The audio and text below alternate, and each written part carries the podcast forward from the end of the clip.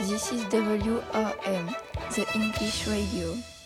Good afternoon, ladies and gentlemen, and welcome once again to the 12th talk of noon. Our guests are Carl and John, and today's subject is sports. Carl and John, are you ready? Can we begin?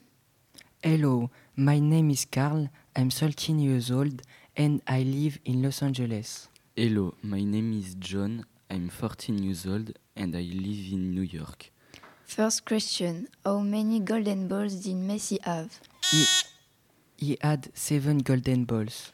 Second question When did Remco Evenepoel win the World Championship? Remco Evenepoel won the World Championship in 2022. Third question And which team did Kobe Bryant play? Kobe Bryant played with the Grizzlies. False, you're wrong.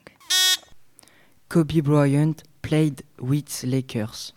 Fourth question How many goals did Pelé score?